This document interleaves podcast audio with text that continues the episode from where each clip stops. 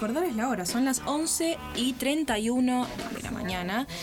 Y ya estamos en comunicación con eh, Vilma Castagnieto, que es referente de la multisectorial. Eh, y bueno, que nos cuente un poco. Sí, Vilma, ¿cómo estás? Buen día, te saludamos eh, Luna Espie y Guillermo Viegas Navarro. ¿Cómo te va? Hola, ¿cómo les va? Gracias por comunicarse. ¿Qué tal, Vilma? Bueno, te hago la, primera pregunta. Eh, ¿Qué estuvo pasando con el amparo presentado por el horario de la audiencia pública durante esta semana?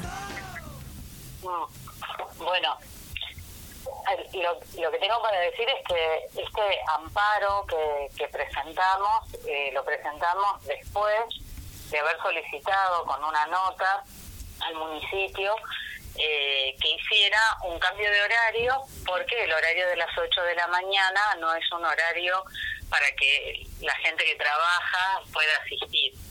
Eh, la nota no la contestaron y, bueno, ya se venía la fecha de, la audiencia encima y es por esa razón que nosotros hicimos una, que intervenga la justicia para dar posibilidad a que la gente participe, que ese es el espíritu de las audiencias públicas.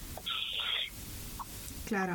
Eh, la Cámara de Trabajo respondió el amparo, tenemos en cuenta que la, eh, la audiencia pública iba a ser después del feriado del lunes 3, iba a ser el martes 4 a las 8 de la mañana, y la Cámara responde casi a las 3 de la tarde del viernes.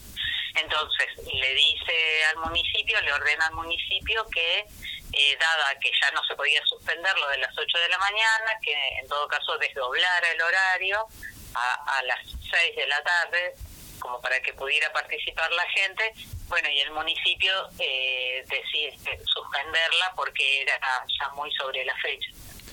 Claro, y después eh, de eso contestaron eh, a la justicia, atacaron en los escritos que presentaron ante la justicia bastante a la multisectorial, intentaron deslegitimarla. Eh, ¿Y qué resolvió la justicia ante esta contestación? Cuando el municipio contesta y dice que, que era una un pedido sin, sin sentido, eh, esto de la modificación del horario, eh, entonces ahí la Cámara de Trabajo llama a una audiencia conciliatoria. Este, esta audiencia conciliatoria es una audiencia que va a ser este, online y va a ser este día lunes a las 14 horas. Claro, ¿y cómo afecta esto al proceso de revisión de la tarifa del boleto, Vilma? ¿Cómo, cómo? Que cómo afectó eh, ¿Cómo afecta, perdón, esto al proceso de revisión de la tarifa eh, del boleto? Bueno, nosotros este, justamente queremos participar y queremos que participe la mayor cantidad de, de, usuarias y de usuarios, porque eh, los cálculos que hasta el momento presentó como antecedente la empresa, que esa es documentación que cuando uno se va a inscribir para la audiencia pública está ahí a disposición, todos esos cálculos cálculos que ya pasaron por la comisión de seguimiento y que mm, los concejales que participan de esta comisión ya declararon que, que, son datos eh, falsos. Claro, por ejemplo, el... Ellos están hablando de que están pagando patentes de, de 75 colectivos cuando en realidad están pagando están andando en la calle 55. Bueno, el concejal Casas ha presentado un informe que denuncia todo esto, ¿no es cierto? él dice que se infla el costo en unos 125 millones de pesos. Claro, el costo está muy inflado, entonces hacer esa lectura de, de lo que corresponde, digamos, de, el boleto correspondería a 94, con esa documentación que presenta la empresa, esto es algo que y tenemos que discutir.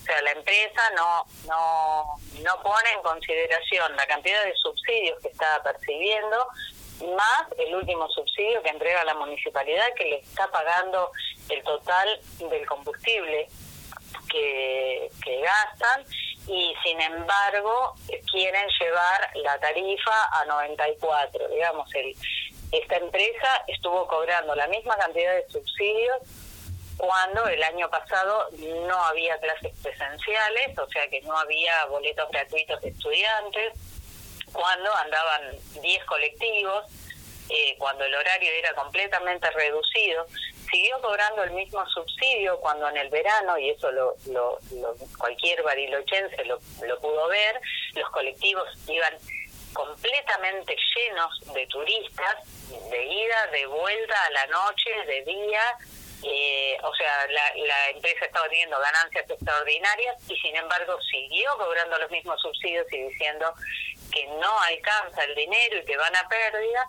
Y ahora, habiendo en ese momento, en el verano, subido un 20% el boleto y ahora este llevarían el boleto a un 131% más, lo cual eh, es, es una locura y es impagable para, para cualquier trabajador. Claro. Y Vilma, ¿cómo va a continuar la multisectorial respecto a este tema? Bueno, nosotros ahora sí tenemos la, la audiencia de conciliación eh, este día lunes, que lo que vamos a exponer es que no, no, no es nuestra intención litigiar, sino este, hacer que la audiencia pública cumpla con su espíritu de que participe la mayor cantidad de gente.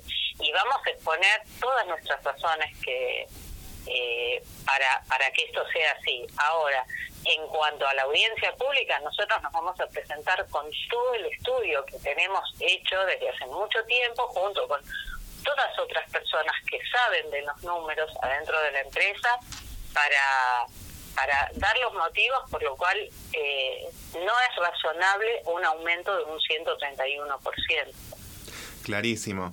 Bueno, y por ahí para cambiar un poco de tema respecto al pedido de aumento y hablar un poco más de lo, lo que nos está atravesando hoy en día, ayer comenzó un paro sorpresivo de los y las trabajadoras de MIBUS. Eh, y bueno, ¿cuál es tu visión o la visión de la multisectorial sobre esta problemática? ¿Lo pudieron conversar? Bueno, este, este tema de, los paros eh, ya viene desde el año pasado. Hubo muchos problemas en los pagos de los salarios de los choferes, le pagaron desdoblado durante bastante tiempo, le fueron adeudando y ahí comenzaron los paros el año pasado y los choferes se pusieron en que no quieren más pagos desdoblados porque además ellos todavía no, no han percibido ningún aumento, que esto es otra de las cosas que es bastante contraproducente en relación al, boleto que están fijando. Aumentan un 131% un boleto y, los choferes no han percibido aumento de sueldo.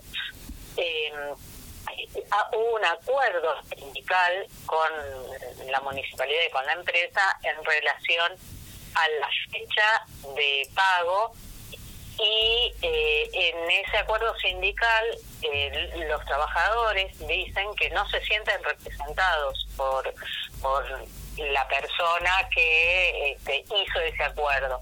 Entonces, cuando llegó lo que por ley dice que es el cuarto día hábil, hicieron una asamblea, que ahí fue un, corte parcial de, los servicios, y, eh, y decidieron que no van a seguir esperando un pago desdoblado y desconocen a, al dirigente sindical que hizo ese acuerdo. Sí, bueno, en definitiva eh, está muy atravesada esta problemática por, por la interna que tienen ahí. Recordemos que hay tres líneas, eh, al menos eh, al menos lo que me acuerdo es que hay tres líneas dentro de mi bus con los choferes. Está por un lado la auto oficialista, la UTA Juan Manuel Palacios y la UCRA. Bueno, Vilma, sí. Eh, está, está ese tema, que, que, hay toda una división interna sindical, si bien ayer realmente fue una asamblea presencial de los trabajadores y, decidieron esto, que ellos eh, lo que me explican es, es, que no es un paro, sino una retención de servicio hasta tanto se abonen eh, el salario de este mes.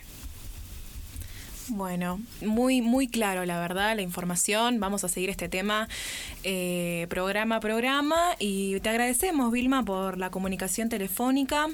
Eh, y bueno, ya nos quedamos sin tiempo, así que muchas gracias. Gracias a ustedes y ojalá sigan con el tema y ojalá se, se, puedan restituir los servicios y, y podamos frenar este aumento del boleto entre toda la ciudadanía, porque realmente en un momento en que la economía está tan deprimida, eh, ese aumento del boleto sería terrible para la mayoría de las familias trabajadoras. Tal cual, concuerdo, concuerdo. Bueno, te agradecemos, Vilma, que estés muy bien. Hasta luego. Muchas gracias, Vilma. Bueno, ahí estábamos en comunicación con Vilma Castañeto, referenta de la multisectorial por el transporte público, un tema que estábamos conversando ya al principio de nuestro programa y que, bueno, vamos a seguir acá porque parece que es un que, son problemas que no tienen fin acá en Mariloche, ¿no es cierto? Sí. Mes tras mes los paros, mes tras mes eh, estos temas de los subsidios, de, si llega la plata, si no llega la plata, los pedidos de aumento constantes que se detuvieron un poco por la pandemia, pero que antes eran cada seis meses, sí o sí la empresa pedía aumentar. Escuchábamos eh, también eh, al intendente Genuso en una entrevista que dio ayer en Bariloche Opina, eh, donde amenazaba con rescindir el contrato de la empresa y buscar otros choferes porque aparentemente con estos no se puede, esas son palabras de Genuso.